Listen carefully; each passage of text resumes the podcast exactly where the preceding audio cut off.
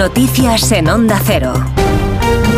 Las noticias de las 10 de la mañana, 9 de la mañana en las Islas Canarias con María Hernández. Buenos días, María. Buenos días, Alsina. Recordamos esa noticia que adelantabas hace un momento. Alberto Garzón, exministro de Consumo, renuncia a incorporarse a la consultora Acento, consultora de José Blanco. En una nota publicada en redes sociales explica que ante la incomprensión de sus compañeros, tras el enorme revuelo generado y para no dañar a la izquierda, renuncia a su incorporación. Dice que no quiere que su decisión personal perjudique a sus antiguos compañeros de militancia.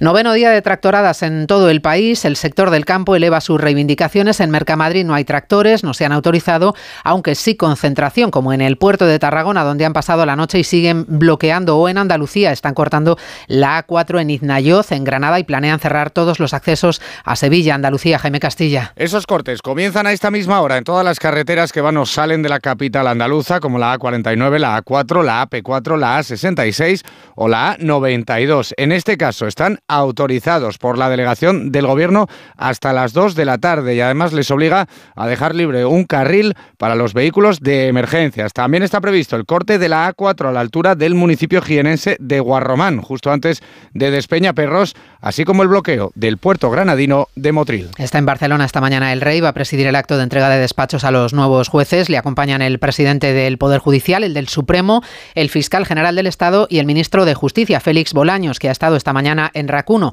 Ha insistido en que está seguro de que habrá ley de amnistía. No ha desvelado cómo van los contactos con Junts, aunque sí confirma que los hay e insiste en el mensaje de que la ley incluye a todos los independentistas. La ley cubre a todas las personas que estuvieron involucradas en el proceso independentista. La ley actual, la ley que está hoy pactada, que está pactada por todos, por cierto, por todos los grupos que apoyan esa ley, esa ley cubre todos los casos que se dieron en el proceso independentista. No deja a nadie fuera.